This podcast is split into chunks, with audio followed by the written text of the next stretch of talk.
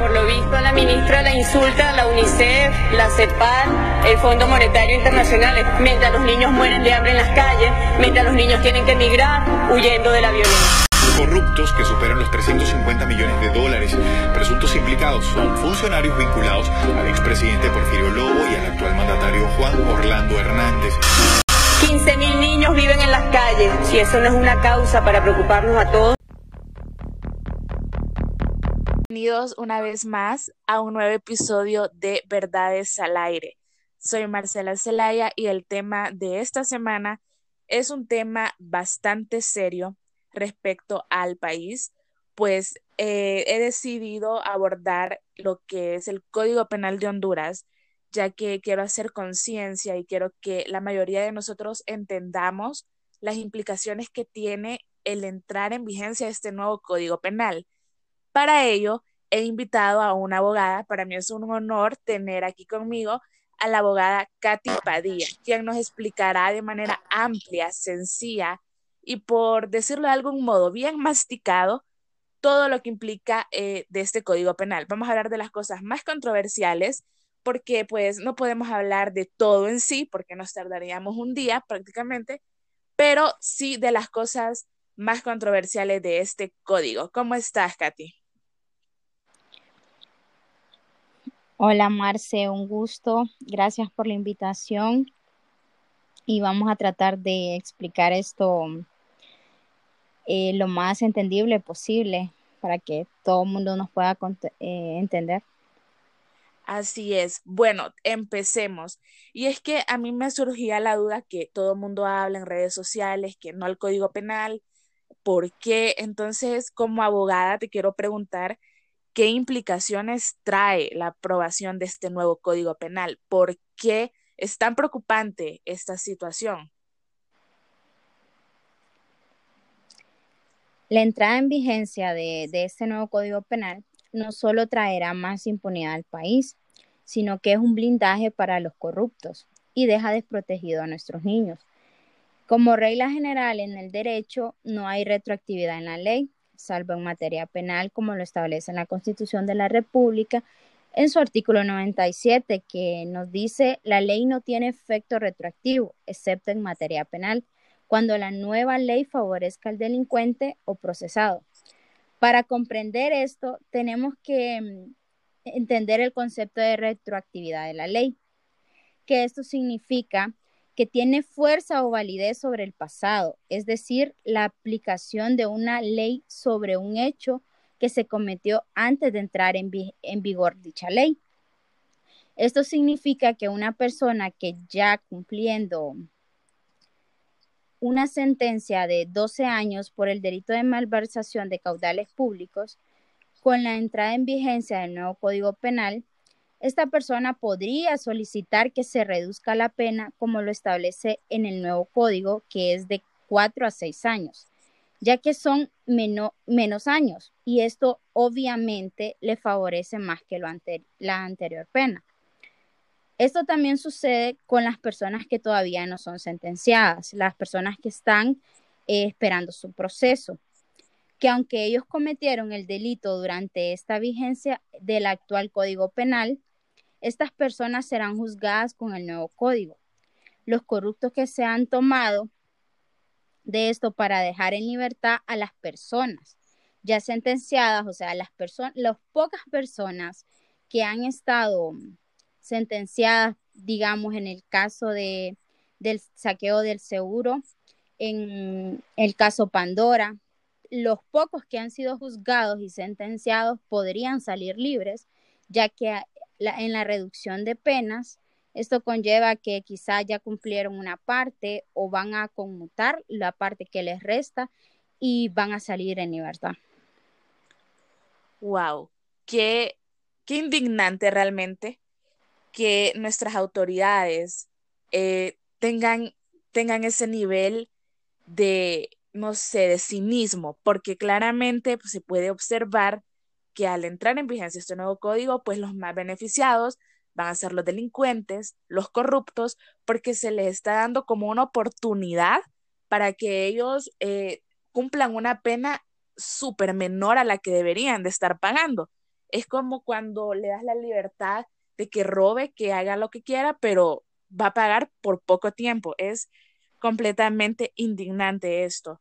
Pues mira, podemos hablar de, podemos hablar más que todo sobre este tema que me parece interesante, que mucha gente lo está discutiendo, y es que, ¿qué pasa con esto de la pornografía infantil? Pues yo me informé y miré que en el Código Penal actual, porque nosotros nos estamos rigiendo por el Código Penal de, del año 83, ¿verdad? O sea, la verdad ya necesitábamos un nuevo Código Penal, pero realmente no así. Entonces yo investigué y menciona que la sanción de una persona que reproduce, hace pornografía infantil, la sanción oscila entre 10 a 15 años, mientras que el nuevo Código Penal, en el artículo 261, para quien quiera corroborar, dice que la sanción es de 4 a 6 años. O sea, ¿cómo puede ser que esto esté pasando en pleno 2020 y quién puede aprobar, qué, qué asco de personas pueden aprobar esto pensando que está correcto? No, no sé, vos como abogada, ¿qué pensás de esto? Es realmente indignante, ¿verdad? Porque a nivel internacional eh, se ha procurado que las penas y los delitos sean amplios para que estos delincuentes teman, ¿verdad?, cometer estos delitos, pero esto en sí es una burla para la sociedad hondureña, ya que deja a nuestros niños desprotegidos y se violenta el interés superior del niño establecidos en el ámbito del derecho penal transnacional, o sea, de manera globalizada, se busca una armonización legislativa o de una estrategia universal contra la criminalidad organizada, generalmente para la ampliación de los delitos y de las penas. Entre los instrumentos internacionales que sancionan la producción, distribución, divulgación, importación, exportación, ofrecimiento, venta o posesión con fines de prostitución de material pornográfico en que se utilice a la niñez. Se encuentra la Convención sobre los Derechos del Niño, por ejemplo, también está el, el protocolo facultativo de la Convención sobre los Derechos del Niño relativo a la venta de los niños y la prostitución infantil y la utilización de niños en la pornografía. También está el protocolo para prevenir, reprimir y sancionar la trata de personas, especialmente mujeres y niños, que complementa la Convención de Palermo. Entonces, si vamos a hacer un derecho comparativo, es indignante porque, como lo antes mencioné, o sea, a nivel internacional se ha tratado de poner unas penas severas y un catálogo de delitos más específicos para que estos criminales sean castigados, porque realmente existe un alto nivel de, de, personas que están haciendo pornografía infantil, están en la trata de mujeres, de niños, y todo esto nos deja desprotegidos a, nuestros menores porque en esto no solo indignante, sino que también dentro de este nuevo código penal, en las atenuantes que tiene,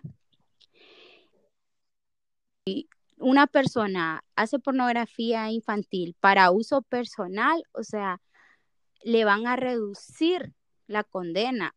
O sea, eso a mí me parece realmente indignante. ¿Cómo vas a dar esa opción? O sea, que si yo la consumo, no importa, le voy a bajar, y, o sea, y el menor que fue ultrajado, que perdió su dignidad, que las secuelas que esto le trae a un niño.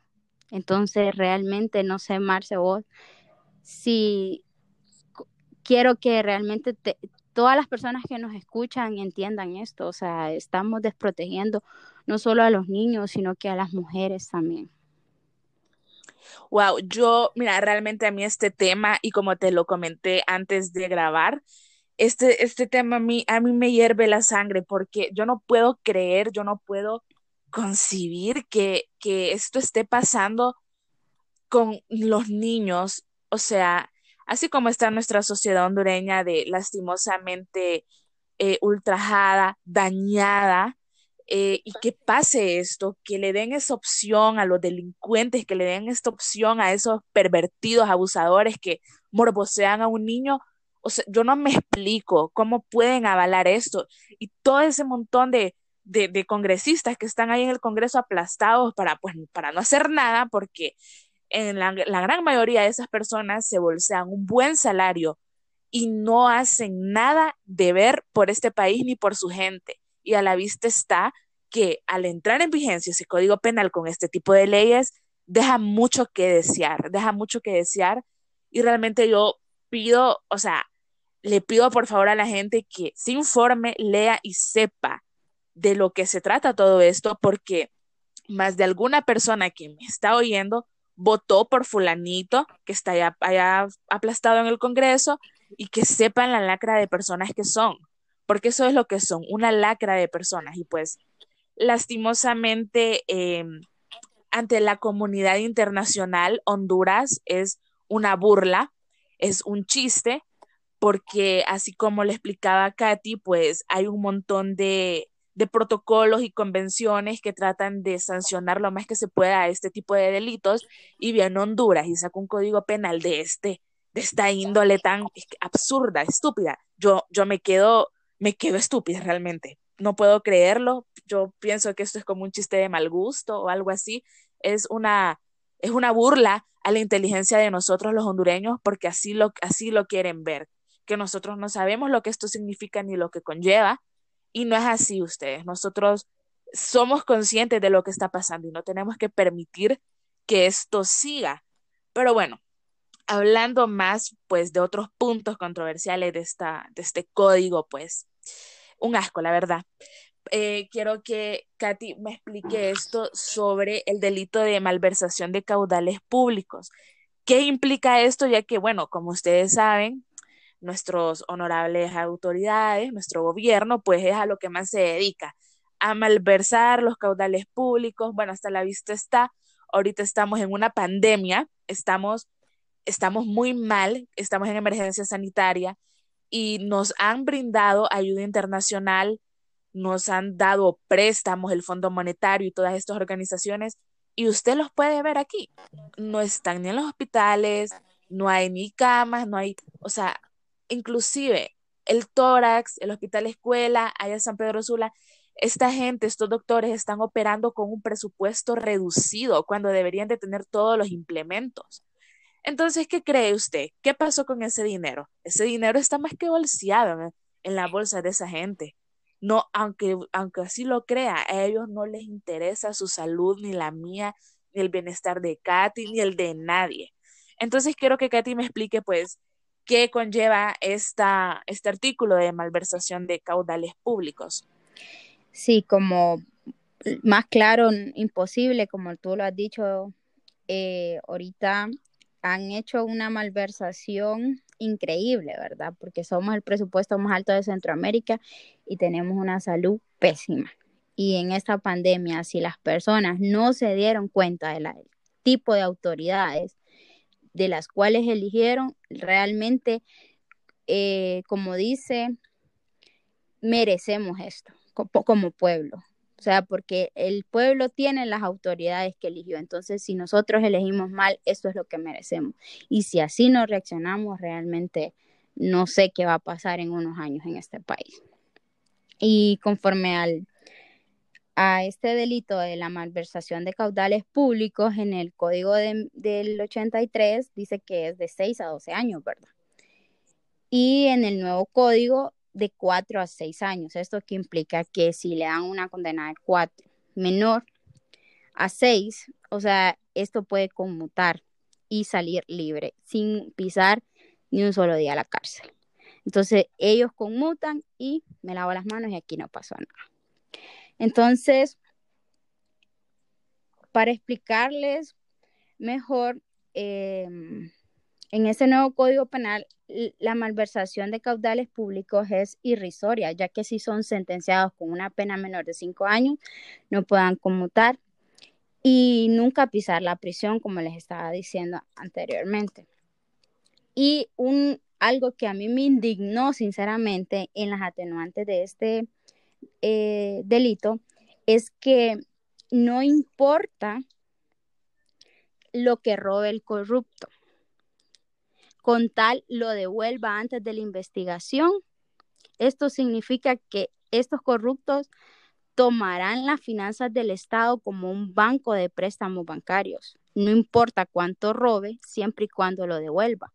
Por eso todos sueñan con trabajar en el Estado. Es fácil robarle a un, a un pueblo ignorante e indiferente que siempre agacha la cabeza, que siempre vota por los mismos corruptos. Entonces, ¿cómo vas a permitir eso de que está bien, robé, me robé 5 millones, pero los voy a devolver antes de que sigan investigando?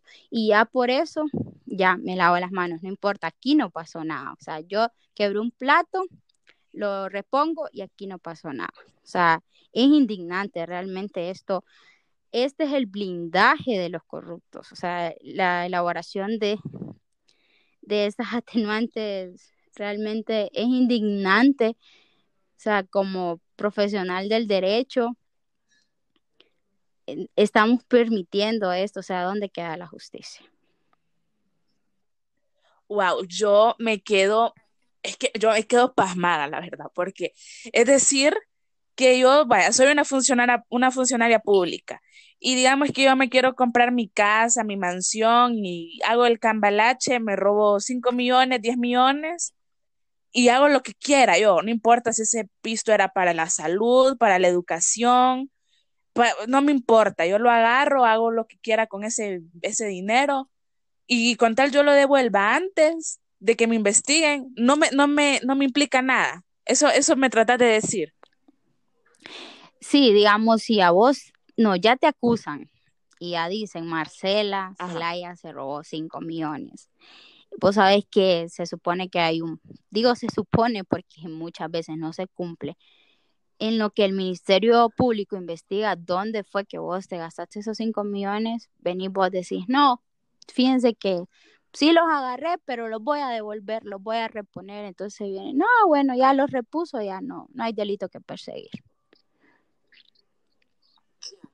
Ya, qué, qué increíble. Yo, pues la verdad que, pues hablando honestamente, cualquiera soñaría con pisar el Congreso Nacional o cualquier eh, otra, otro ente de la administración del Estado porque realmente es como, es como un banco soñado, donde no te van a pedir ningún requisito para solicitar un préstamo, simplemente con que tengas el título de, de diputado o de ministro o de secretaria, ya tenés como el poder para poder agarrar el dinero que le pertenece a toda la nación.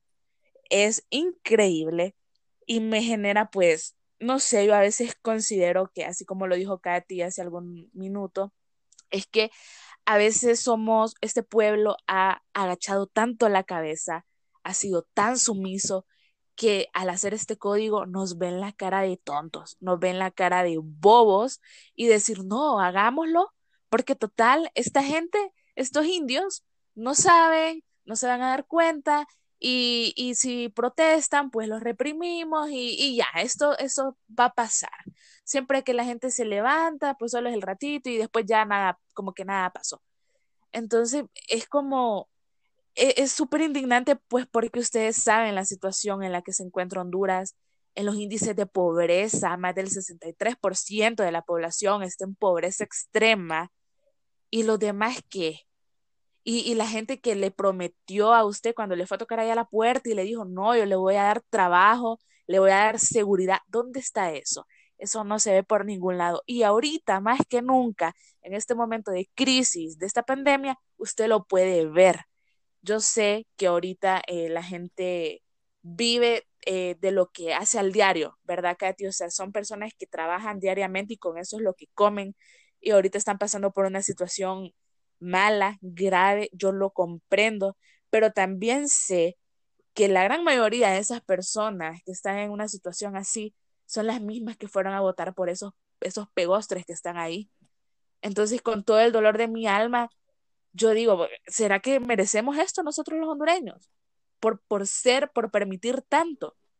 Pues yo le comentaba a Katy que realmente el ejercer el derecho es una, una, una, carrera muy difícil porque produce tanta indignación y es tan decepcionante ver estos casos que yo realmente yo no sé, yo no sé cómo, cómo hacen. Sí, realmente, eh, fíjate que a lo largo de mi carrera, ya que este año prácticamente la estoy culminando, eh, yo me di cuenta que entre más estudiaba derecho, entre más sabía los códigos, las leyes, me daba cuenta de que es papel mojado, como se dice vulgarmente, porque no se cumple. O sea, en el mayor caso, en la práctica, cuando yo ya estoy haciendo mi práctica, me doy cuenta de que no, no se cumple. O sea, la ley te dice, o sea, vos lees los códigos y es una maravilla, porque te dice te va a castigar por esto, hay un proceso para esto y que la justicia y que la igualdad y la, o sea, todo te lo pinta bonito, pero cuando vos ya vas a los tribunales te das cuenta eh, lo asqueroso que es el sistema de justicia en Honduras, porque sí, realmente te diré que hay mucho juez sea, muchos funcionarios y no solo hay que referirse a los diputados, al presidente, a los secretarios de Estado, o sea, no, sino que también los funcionarios, los pequeños funcionarios que están en las secretarías o que están en las instituciones públicas, también roban. O sea, no, y para mí robar es robar. Así yo me robe una empira o me robe un millón, para mí es robar. Porque así me educaron mis papás. O sea, robar poco no significa que no es grave a robar mucho. Para mí es lo mismo. Entonces, en las instituciones públicas se da bastante esto, en los funcionarios. Te digo porque si vos vas a hacer un trámite, ya le das ahí al recepcionista 500 lempiras, si no, no te agiliza el trámite. Te lo pone al final. entonces ellos aceptan esos tipos de regalos, o sea, regalos, ¿verdad? Entre comillas, porque son sobornos al final de cuentas. Y otra cosa también, cuando hacen en las secretarías viajes de trabajo, hacen unos viáticos exagerados, ¿verdad? Que ahí le roban al pueblo porque a ellos les pagan de nuestros impuestos de cada día, que cada, cada ciudadano eh, les paga diario. O sea, por una granita que te tomes, ahí va el impuesto. Y ellos eso lo utilizan como, ah, es el Estado. Y aún las personas, como te digo, funcionarios que no ganan, quizá como los diputados, se están aprovechando. Te lo digo porque lo he visto, trabajé en una secretaría que no voy a decir, el, no voy a mencionar el nombre, pero vi eso, vi de que, ah, agilíceme esto y hay que soltar ahí los 500 o los 1000 y entonces ya viene el funcionario público y ya te ayuda, pero si yo voy y ayúdeme con esto y no le doy nada, pues al final de la fila, ¿verdad? Quedo grandes expedientes, al final ponen el mío. Entonces, realmente es todo el sistema. Culpamos, sí, obviamente, a los diputados, al presidente, porque ellos son los que están haciendo este código, pero también están los pequeños funcionarios que roban a lo bajo. O sea, que quizá no se roban millones, pero también nos están robando. Claro, es muy importante eso que mencionaste, porque más de alguno no me va a dejar mentir que cuando les ha tocado tramitar la licencia para conducir o la identidad o cualquier otro trámite que tenga que ver con alguna Secretaría de Estado, pues es un asco. Inclusive eh, hasta la manera de atender, incluso, bueno, yo pues cuando tramité mi identidad, por ejemplo, fui en la mañana y esa gente se tomaba la hora de almuerzo de las 11 a las 2. Eso también es un robo. No es robo monetario, pero es robo de mi tiempo, porque a ellos se les está pagando para pues atender, tienen que tener su hora de almuerzo, claro que sí, pero, pero solo porque son funcionarios del Estado tienen que tomarse todas esas horas de almuerzo, pues se lo dejo a su conciencia, ¿verdad? Y también, ¿por qué las secretarías, por qué todo este, todos estos entes eh, gubernamentales están como están? Pues por la misma pudrición de gente que hay ahí. Vaya, un ejemplo clarísimo es el, eh, es el caso del ENE. ¿Por qué la ENE está como está? ¿por qué usted le inflan el recibo de la luz? Pues claro, sabe, había un man ahí, no uno, sino que varios, varias personas que iban a disque trabajar entre comillas y qué era lo que estaban haciendo. Estaban en Tinder y se les pagaba 25 mil empiras mensuales y solo estaban en Tinder, nada más. Ellos no trabajaban ni nada. ¿Se puede usted imaginar eso? Ah, pero la otra persona, la trabajadora, la que chambea, la que suda por ganarse el dinero, ¿cómo cuesta ganarse un centavo? Pero no, esa gente no, esa gente está bien sentada y como que más nada. Allá en el Instituto de la Propiedad también, en un cargo habían tres personas, cuando solo lo podía hacer una nada más, y los tres con grandes salarios. Y se lo digo con conocimiento de causa. No voy a decir mis fuentes porque pues, pues ya sabrá usted. Pero eh, vamos, a, vamos a esto, pues, que todo esto es una pudrición y nosotros hemos permitido que esto suceda y me van a decir, bueno, ¿y por qué tan, em, por, qué, por, qué, solo decís eso? Bueno, es que es claro, cuando usted dice, no, es que yo ahí los dejo porque ¿qué se puede hacer? Ay, no, que, que no sé qué. ¿Sabe? Así como dijo Katy, en una granita que usted se compre, en un esmalte que usted se compre, ahí va impuesto, ahí va dinero suyo que va al Estado. ¿Verdad? ¿Cómo que no le interesa? O, ay, ahí lo voy a dejar, porque ¿qué voy a hacer yo? ¿Qué cambio voy a hacer yo?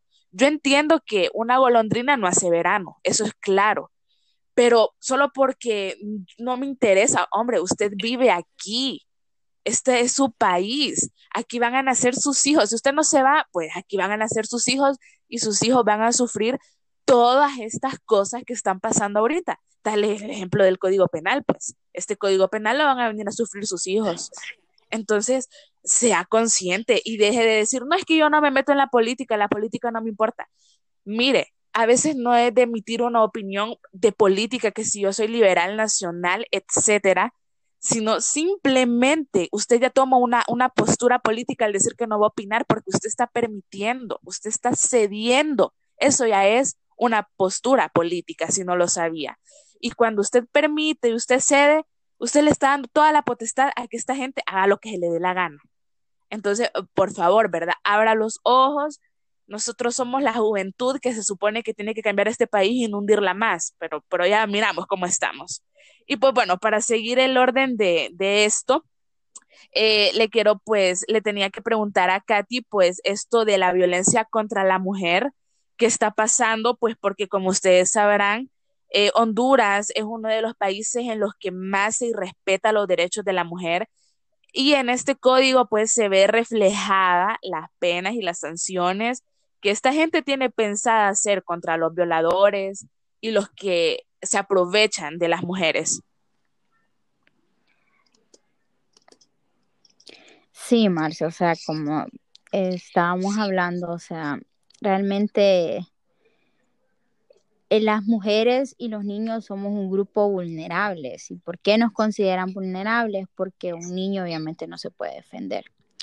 Y muchas, las mujeres somos más expuestas, no solo por la fuerza física de los hombres, porque digamos, en, en cuanto a la violencia contra la mujer, este código nos deja, o sea, indefensa, ya que existe una reducción de penas significativas que nos deja expuestas a violaciones, secuestro, maltrato familiar, feminicidios, ya que los delincuentes, o sea, no tendrán temor porque las penas son más leves. O sea, no se trata que, que solo reducieron, o sea, la, la violencia contra la mujer, porque también abarca lo que es la violación.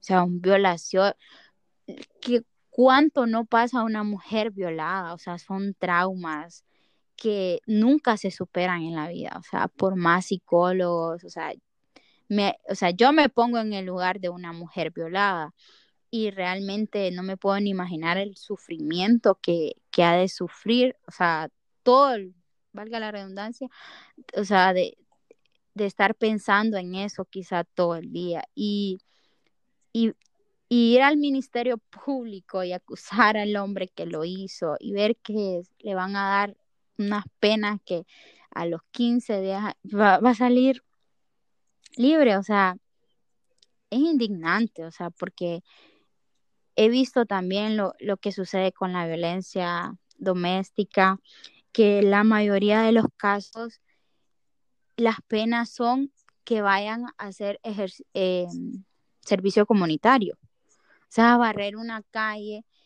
Y, y lo más, o sea, lo más indignante de esto es que falta de asistencia hacia la mujer psicológica, porque estas mujeres vuelven con, con su con su maltratador, o sea, siempre porque no, no, no tuvieron la asistencia psicológica de porque son mujeres, la, la, mujer que sufre violencia doméstica en la mayoría de sus casos son codependientes, les cuesta dejar a un hombre y que mm, el Estado no le dé la protección de, tenerlo por lo menos lejos, o sea, encerrarlo, tenerlo en una prisión, sino que con un trabajo comunitario que hagan ya. Y los hombres siguen, y, muchos de los casos de que son acusados de violencia cumplen con el trabajo, después las terminan asesinando, porque ellas vuelven o ellos nunca las dejaron de acosar.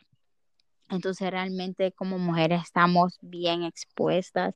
Esto le está dando la facultad a los hombres de que, ah, yo voy a golpear a mi mujer y total, solo me van a mandar a barrer ahí unas cuantas calles. O se puede hasta pagar el trabajo comunitario por no hacerlo. Entonces, es bien difícil ser mujer en esta sociedad hondureña y más en una sociedad machista. Realmente es indignante, ¿verdad? Porque esto, este, estas penas le están dando nuevas armas a los hombres a creer que pueden abusar de nosotros y, nada va a pasar. Claro, yo pues considero de que eh, las mujeres que han sido víctimas de esto, e inclusive no violación eh, sexual, sino que daños psicológicos, daños emocionales, esto, bueno, una vez escuché que es más doloroso un daño psicológico que una puñalada, que un daño físico. Y esto pues es lamentable porque como estamos en una sociedad machista, a veces maltratan mucho a la mujer y la mujer es sumisa, la mujer se queda ahí por miedo, porque no sabe cómo pedir ayuda, no sabe a dónde acudir, porque qué triste es ser violada e, y acudir donde se supone que te van a ayudar y que te digan, no, bueno, tiene que esperar porque esto es un trámite. O sea, ¿se puede imaginar usted ese, ese dolor y esa, esa decepción? ¿Me explico? Eh, yo, no, yo no me lo puedo imaginar. Y a veces no solo esto, sino que los acosos, a veces no sé si te ha pasado, Katy, bueno, a mí me ha pasado en el centro o algo, yo hasta miedo me da que me vengan siguiendo cuando te dicen cosas y, no sé, uno se siente intimidado. Es muy difícil ser mujer, como lo decía ella, en este país y tenemos que tener un cuidado excesivo. Bueno, a veces nosotras no, porque he escuchado a mucha gente, no sé si has escuchado, Katy, que dicen, no, es porque cómo andabas vestida y vos lo provocaste y que no sé qué, quitémonos esa cuestión de la cabeza porque no es así. Hay mujeres que son decentes y todo y les pasa estas cosas su marido le pega y, y, todo esto, y no acudir a un lugar donde le ayuden porque nunca va a llegar esa ayuda. Entonces la mujer por eso decide no denunciar, o me Sí, en muchos casos, digamos, en casos de violaciones, de maltrato, como te digo, hay personas que uno siempre sabe, sabe de algún caso de un vecino, de una amiga. Entonces una mujer maltratada dice, voy, lo denuncio. Y lo y no me lo, o sea, no me lo van a alejar de mí porque no lo van a meter preso. Quizá lo van a tener cinco días. O sea, no, no lo van a alejar, sino que ese hombre va a salir, va a pagar con trabajo comunitario y va a regresar y voy a seguir en lo mismo. Entonces, mucha, por eso no hay confianza en el sistema penal de Honduras, porque la mujer dice, entonces mejor me quedo callada y sigo aguantando. ¿Y qué pasa con esas mujeres? Son las que salen en las noticias que sus cónyuges le dieron muerte. Entonces, es bien difícil porque no tenemos esa protección hacia la mujer.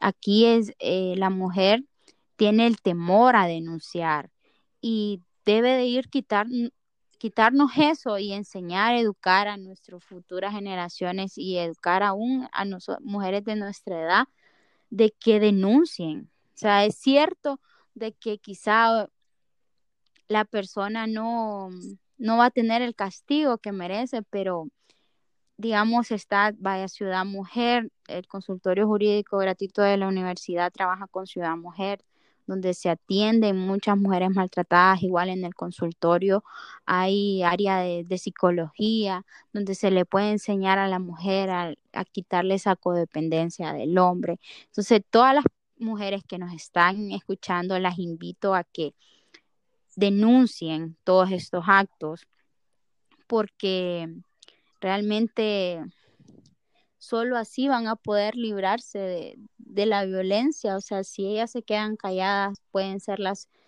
que salgan en las futuras noticias porque las han matado. sus exparejas también suele suceder, no solo con, porque las dejan y siguen acosándolas.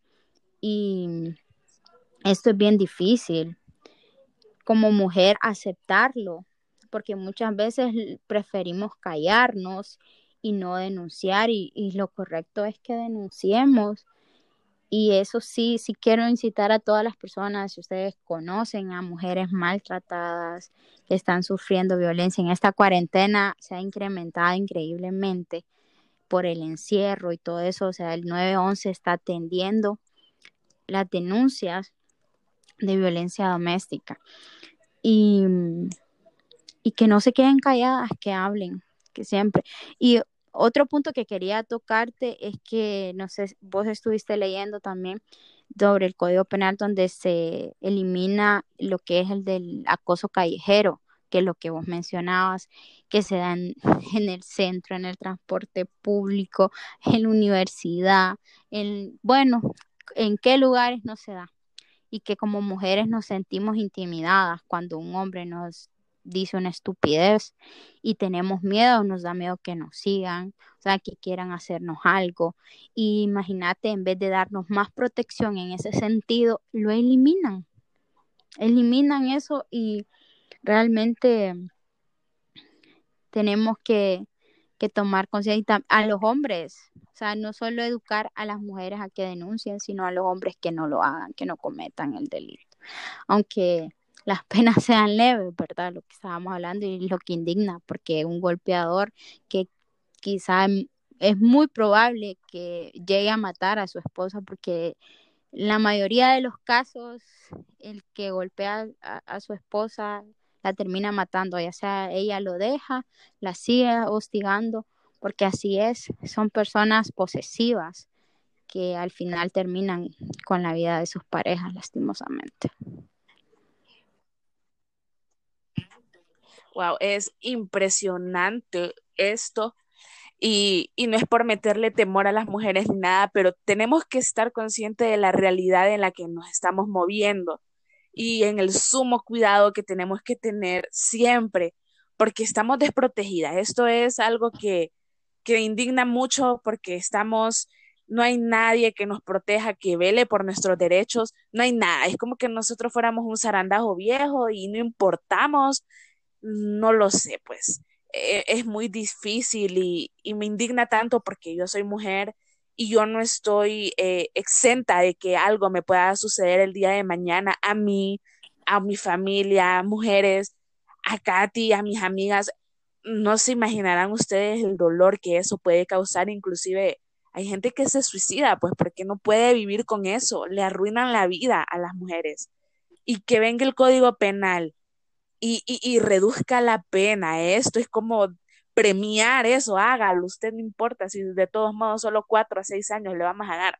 Es increíble, es, eh, no sé, pues la verdad a mí me da, se me revuelve el estómago y me da todo lo que se imaginará.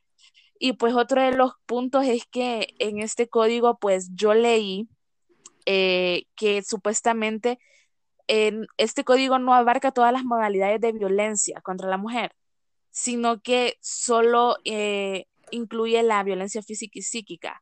Entonces yo quería saber cómo esto es a nivel internacional, si esto es así o qué es lo que sucede, Katy. Digamos, la violencia abarca todos los ámbitos, psicológica, sexual, patrimonial. Em, cuando hablamos de violencia patrimonial es cuando la mujer depende de, del hombre y el hombre le dice, ah, bueno, si no me haces caso no te doy para la comida, te voy a correr de la casa. Entonces, eso es un tipo de violencia también, estarla amenazando o chantajeando por dinero. Eso es violencia eh, patrimonial y este código no lo abarca como lo mencionaste, solo dice física y psíquica. Y la violencia se puede manifestar de diferentes maneras, psicológica, sexual, patrimonial, todo eso nos lo está dejando excluido este, este artículo. Entonces, es menos, o sea, se, de por sí se viene luchando y, con el feminismo y muchas cosas de años para que la mujer pueda tener una protección, aquí nos la están quitando. Nos están limitando a que solo si me golpea puede ir, puede ser eh, eh, penado, pero ¿qué tal de mi violencia patrimonial, de la violencia sexual? Porque aunque sea su pareja y ejerce fuerza para tener relaciones sexuales, eso es violencia. Porque no es no como muchas de las campañas que hemos visto, ¿verdad? no importa que sea su esposo o su novio, su amante, lo que sea, si usted dice que no, pues él tiene que respetarlo y eso es violencia sexual. Y también eh, como les expliqué, la, violencia patrimonial. Entonces, este código no abarca todo ese tipo de violencias que, que, existe a nivel internacional, que como concepto de violencia contra la mujer, sino que lo limita a solamente violencia física y psíquica. Qué increíble, qué, ay, no, no lo sé, yo me da, no sé porque increíblemente, aunque usted no lo crea, mujeres también aprobaron esto, están de acuerdo. Y he leído, pues, como yo no, mi, mi área no es el área del derecho ni nada del estilo, mi área ya es eh, a lo económico y pues por eso invité a Katy, que estoy súper agradecida por esto. Y es que, ¿cómo es posible? ¿Cómo es posible que, que venga una persona y que apruebe esto y así como que tal nada? Por eso la población hondureña tiene que leer, no porque salió en HCH o en cualquier e, X noticiero, es que Santa Biblia, Santa Palabra, no, mire, lea. Y usted genere su propio criterio, que qué es lo que sucede, que aquí los hondureños no generamos nuestro propio criterio, sino que nos dejamos guiar por lo que dicen los demás medios. Y eh, nosotras nos asesoramos de, una, de un estudio que realizó el CNA específicamente el tomo 1 que está en sus redes, en Facebook, y ahí dice clarito, pues, que esta gente está desligando todas estas modalidades de violencia y, las está como que eh, exceptuando, como que eso no pasara en Honduras, como que si la violencia sexual no se diera, o como que el acoso callejero no se diera, ¿me entiende? No, no es posible, y no es posible que haya gente que diga, no, pero si estamos de acuerdo con el Código Penal, que no sé qué, ¿Ustedes creen que esas personas han leído? No saben ni cómo se llaman, no, no, no pueden opinar. Entonces, yo, yo estoy más que indignada, Katy, la verdad, con esto, porque yo no entendía mucho ciertas cosas, ciertos conceptos, ni nada. Y con tu explicación, pues yo, créeme que a mí me estoy al borde del infarto aquí, porque me indigna mucho, me, me indigna mucho esto, no es posible.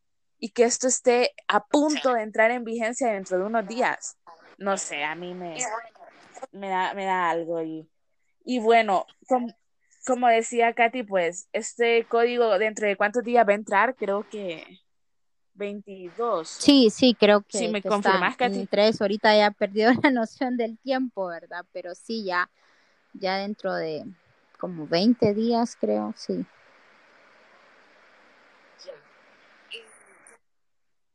Ya.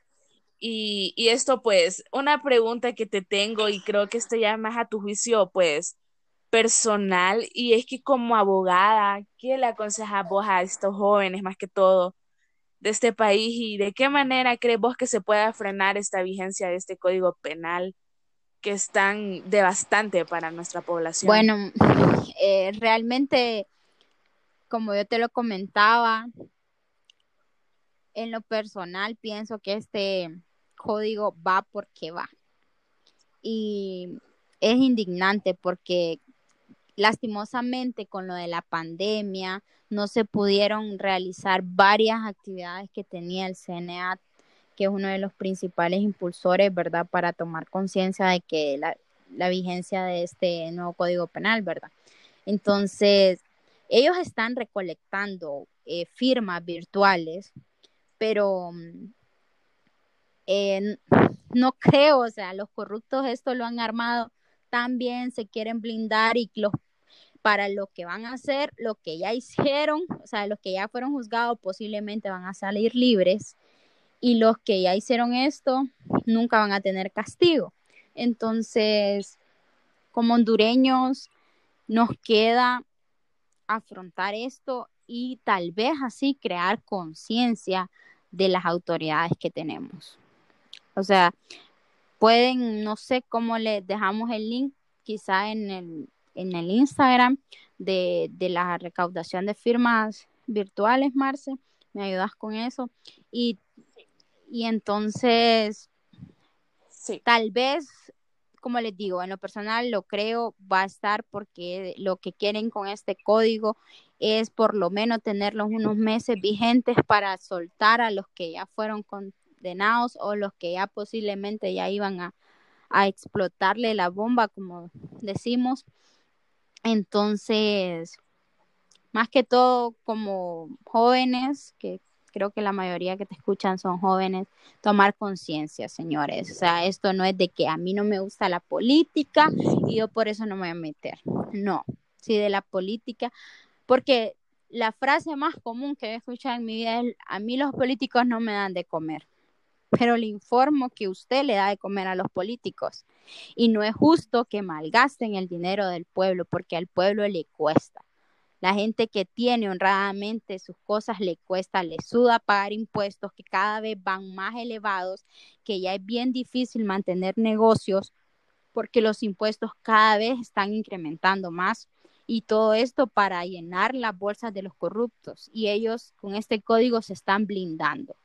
Entonces estamos próximos a nuevas elecciones. Lo que hay algo que le pido a Dios siempre es que surja un candidato que nos pueda salvar de esta corrupción, porque esto es un trabajo bien difícil también. Y una persona honesta, honrada, le va a costar eliminar toda esta injusticia que existe en nuestro país. Entonces, como jóvenes, tomar conciencia de las personas que Aquí no estamos hablando de partidos políticos porque hay libertad de cada quien, si usted lo considera, pero piense en esto, piense qué personas están actualmente y todo el daño que le quieren hacer a nuestro país y quieren que esas personas sigan. O sea, se los dejo ahí a los a su conciencia que si, si quieren dejar este país, que siga en manos de, de estos delincuentes, porque no se les puede llamar de otra manera. Y más que todo infórmese y esperamos que esto no pueda entrar en vigencia, pero como te digo, creo que esto va a ir y eh, con la esperanza de que solo lo mantengan unos meses y puedan renovarlo o ah, existan nuevas reformas porque realmente esto es indignante. Bien, muchas gracias, Katy, por, por tu gran aporte a este episodio. Esperamos que todos hayan comprendido un poco eh, sobre este código. Cabe recalcar que es un código bastante grande y pues hemos tratado de condensar los puntos eh, más controversiales de este mismo. Muchas gracias, Katy, por, por todo. Gracias, Marce, por la invitación. Realmente espero que nos hayan comprendido los pocos delitos que tratamos, ¿verdad? Pusimos los más controversiales en el momento, pero existe mucho más impunidad en este código y los incito a que lo lean, lo analicen, comparen con el actual, eh, con normas internacionales y se den cuenta de la magnitud que tiene este código al entrar en vigencia, porque es un blindaje para los corruptos, deja desprotegido a la mujer y a nuestros niños. Entonces, les invito a que se informen. El CNA tiene una mm, encuesta que se hace una firma electrónica para poder parar la, eh, entrada en vigencia de este código. Entonces les invito, Marcel, pones el link en Instagram, no sé. Y por favor, tratemos de ser nosotros el cambio también, o sea, ser mejores ciudadanos como personas, porque muchas veces nosotros mismos aportamos a la corrupción cuando vamos a una institución pública y por tener un trámite rápido ofrecemos dinero, chantajes, usamos nuestros contactos y entonces eso es parte del cambio. Tenemos que ser ciudadanos responsables, saber elegir nuestras, nuestras autoridades, las personas que nos gobiernan.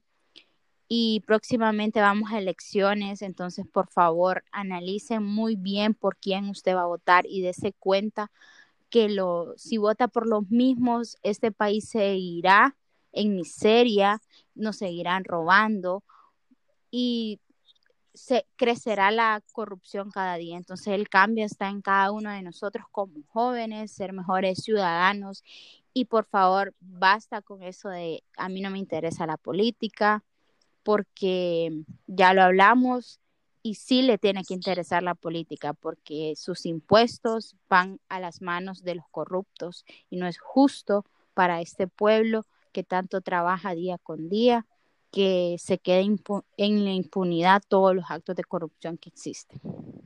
Y muchas gracias, Marce, por, por la invitación y espero hagan conciencia. Así es, contundente. Sin nada más que agregar, este ha sido el episodio de esta semana. Hasta la próxima. Dame, dame el poder, dame, dame, dame todo el power, dame, dame.